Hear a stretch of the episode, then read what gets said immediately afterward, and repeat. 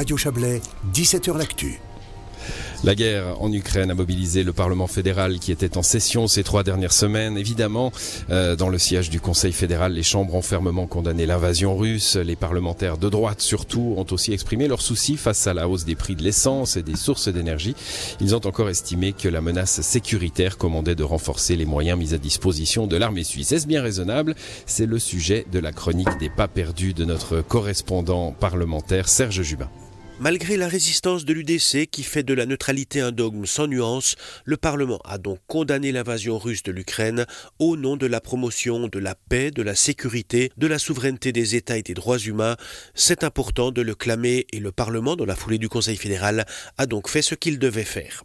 Mais les débats ukrainiens du Parlement, au Conseil national surtout, sont vite devenus des débats helvético-suisses sur les effets néfastes craints de la guerre en Ukraine pour les Suisses avec deux axes, la hausse du prix de l'essence, du mazout et du gaz, et la capacité de l'armée à faire face à une menace de conflit sur sol européen.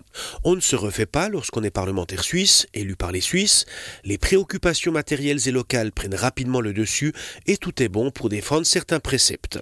Passe encore pour la question des coûts des carburants et des sources d'énergie. Mais arrêtons-nous sur l'exigence martelée par la droite de renforcer les moyens mis à disposition de l'armée.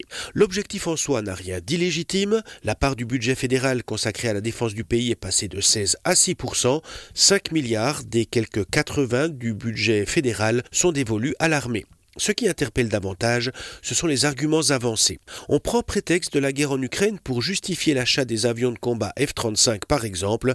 Cela a été décidé bien avant ou également pour acquérir de nouveaux chars. Avec cette impression qu'il suffirait de faire passer les moyens financiers de 5 à 7 milliards pour que, dans claquement de doigts, la Suisse ait une armée capable de défendre le pays face à la menace russe. Et faut-il comprendre, Serge, que l'armée d'aujourd'hui, celle qu'Uli qualifiait de meilleure armée du monde il y a quelques années, n'est pas à même d'assurer la sécurité du pays?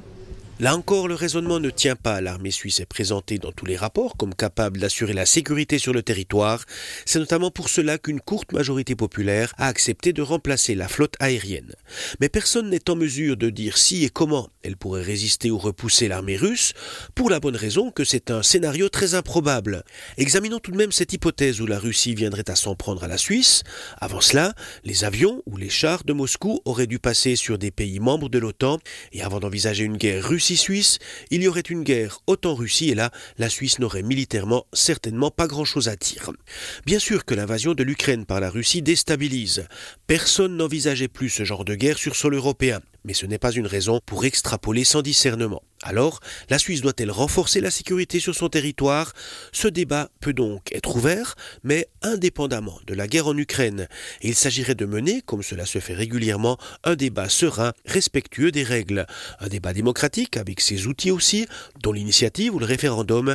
Il n'y a pas plus maladroit pour une conseillère fédérale que de demander à des initiants d'abandonner leur texte, sous couvert d'une menace certes théorique, mais que la raison rend très hautement improbable. Même si la guerre en Ukraine rend abasourdi, elle ne doit pas faire céder à la panique. C'était la chronique de Serge Jubin.